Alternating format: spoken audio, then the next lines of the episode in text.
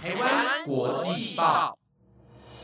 ，The Taiwan Times 制作播出，值得您关注的国际新闻节目。欢迎收听台湾国际报，我是杰安，马上带您关心今天三月二十九日的国际新闻重点。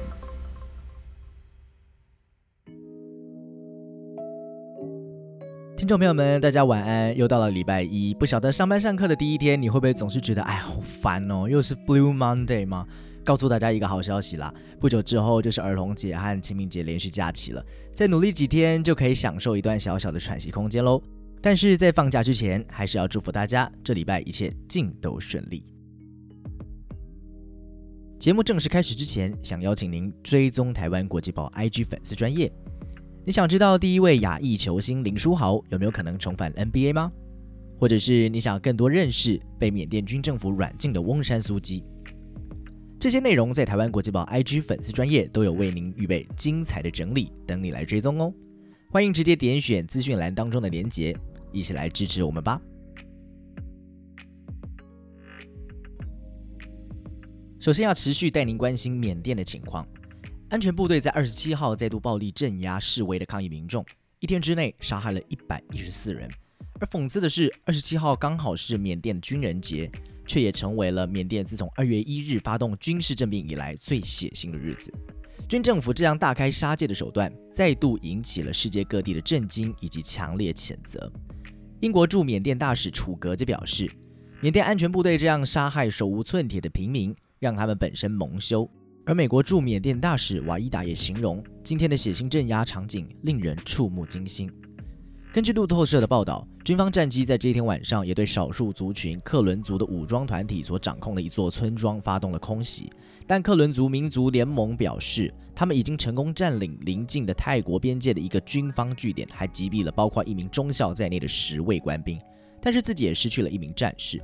这是在经历多年相对和平之后，克伦族与缅甸军方的紧张情势再度升高。在这一天丧生的人当中，其实包含了许多还来不及长大的孩子。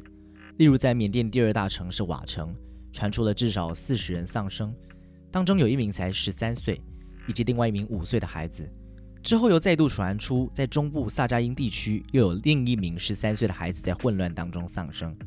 军政府的领导人敏昂莱将军却在庆祝军人节的阅兵时候表示，军方会保护人民，并且捍卫民主。他也强调之后会举行大选，可是却没有披露任何的时间表。到目前为止，加上二十七号的死亡人数，政变期间已经造成超过四百四十人丧生。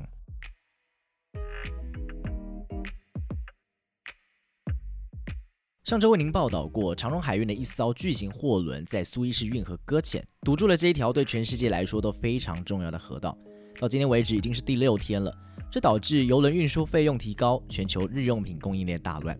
德国的知名保险公司安联集团在二十六号就公布了一项非常惊人的报告，他们说这一艘巨型货轮在苏伊士运河搁浅，恐怕会造成全球贸易每周损失六十亿到一百亿美元。换算新台币，大约可以高达两千八百多亿元。报告也指出，苏伊士运河大塞船可能会是压垮全球贸易的最后一根稻草，因为首先从今年初开始，供应商的交货时间就已经拉长了，而现在欧洲交货时间恐怕会比去年疫情的高峰期更长。长时间来看，苏伊士运河只要塞船一周，就会导致年贸易成长减少约零点二到零点四个百分点。最新的好消息是，昨天有超过十艘各个国家的专业拖曳船已经抵达现场，并且这一艘货轮在今天台湾时间上午十点左右已经部分脱潜，船身再一次浮起。不过长四号在搁浅的时候就已经受损了，海水不断涌入两个隔舱，目前已经出动大功率抽水机将水排出，好让船身继续保持平衡。至于什么时候才能够恢复苏伊士运河的畅通，将会等待货轮完全脱潜之后，再评估货轮能不能自行航离运河。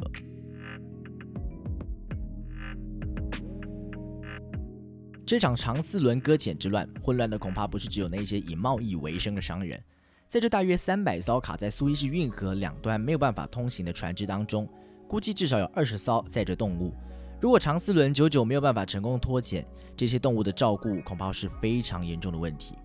根据海洋追踪网站海上交通的资料显示，有十一艘牲畜船被延误了航程，而有另外一个非政府的国际动物组织也辨认出了其他牲畜船，目前总数达到了二十艘。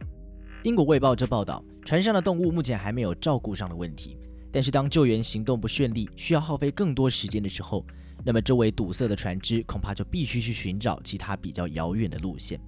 如果船上动物饲料跟饮水所剩不多，虽然可以在附近红海的苏伊士港和地中海的色德港补充物资，但事情可能也没有那么简单。因为到时候等候的船会非常多，今年才过三个月而已，就已经有几千头牛因为海运的延误而遭到扑杀。上个礼拜开始，许多外商公司拒绝使用新疆棉，在中国引发了抵制风暴。全球最大运动品牌 Nike 也被锁定了。但是，相对于许多艺人表态抵制，中国体坛目前为止还是静悄悄。中央社指出，有可能是因为 Nike 是中国体坛长期以来最大的赞助商，如果贸然解约，受伤最重的恐怕反而是自己。中国的足球报官方微博在二十七号早上一度发文说，新疆棉事件爆发以来，中国足协和职业联盟筹备组紧急对这件事情召开了内部会议，对 Nike 在棉花原料的选择上表示谴责，而且保留进一步处理跟 Nike 合约的权利。但是没过多久，足球报的官方微博就悄悄地撤下了报道，而中国足协则是依然保持缄默。会有如此谨慎的反应，可能是因为 Nike 长久以来赞助中国体坛。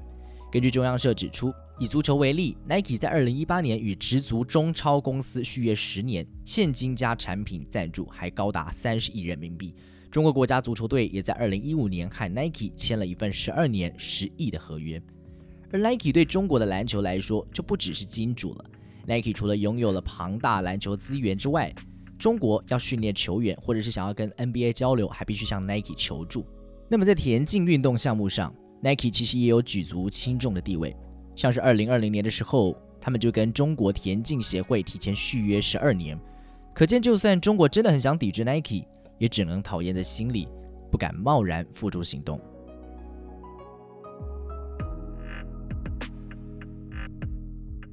平常赶着上班上学的你，在捷运站搭乘手扶梯的时候，会习惯用走的吗？光是在二零一八年初到二零一九年底，在全日本就发生了八百多起因为在电扶梯上行走而跌倒的意外事故。因此，日本的埼玉县议会最近通过了一项没有设定罚则的条例，希望能够改正许多民众长久以来搭乘手扶梯的时候习惯让出一边提供行走的习惯。业者也呼吁大众在搭乘手扶梯的时候，其实应该要紧握扶手，站着不动。日本朝日新闻报道，崎玉县议会在二十六号多数出席的议员投下赞成票，表决通过了电扶梯禁止行走的条例，预计将会在今年的十月一号开始实施。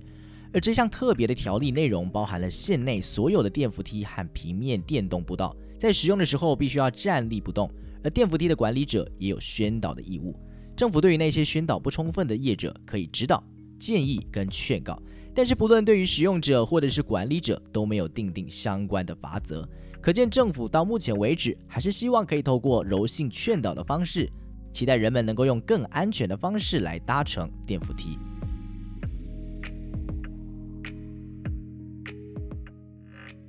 接着带您关心经济的相关新闻。最近全世界的晶圆产能吃紧，造成晶片供不应求。之前我们就曾经为您报道过，这恐怕会严重冲击汽车、智慧型手机等产业。而事实上，全球有八成的晶片产能都掌握在了东南亚晶圆生产商的手上。许多国家为了想要摆脱对东南亚厂商的过度依赖，纷纷砸大钱提供各项补助计划，希望把生产线能够拉回国内。但这恐怕也将会连带造成市场崩盘的问题。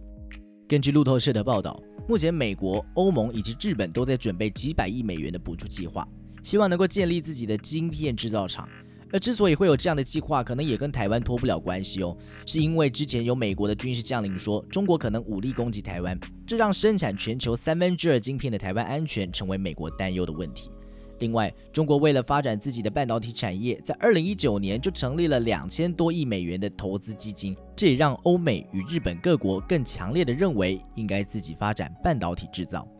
但路透社也指出，这样的做法虽然可以让晶片制造恢复到过去被视为战略产业时代的荣景，但背后却隐藏着生产过剩导致价格下跌、造成市场崩溃的危机。有报告更指出，这和1980年代晶片工厂崩溃的情况非常的类似。严重的话还可能会导致整个产业被消灭。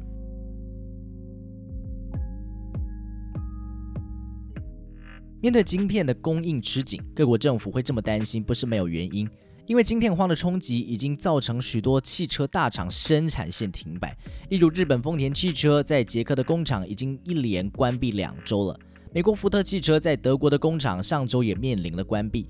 不过，欧洲最大汽车制造商德国福斯汽车已经动起了脑筋，正在规划直接找半导体业者下单，并考虑自己设计晶片。福斯汽车的总裁迪斯在接受法兰克福广讯报的访问时就说：“晶片短缺问题实在是令他们伤透脑筋，目前已经被迫减产十万辆车，而情况能不能缓解，是取决于半导体厂商扩产的速度能够有多快。”他透露，福斯正在规划直接向半导体业者下单，并考虑自己设计晶片。并对欧洲的汽车工业来说，晶片最好是在欧洲本地生产，以减少对其他地区的依赖。但目前为止，福斯对于晶片短缺的问题还是非常不乐观。他们认为今年一整年都可能会遇到晶片供应吃紧的问题，短缺的汽车产量短时间之内将难以补足。以上新闻由 The Taiwan Times 制作播出，每周一至周五晚间十点，我们都将为您整理当天的国际新闻重点。如果您有特别希望获得哪一些不同类别的新闻内容，都欢迎您可以在下面留言告诉我们。同时，也邀请大家，如果您喜欢我们的节目，就一起用五星评价来鼓励台湾国际报 Podcast 吧。我是杰安，感谢您的收听，祝您有美好的夜晚，我们明天见，再会。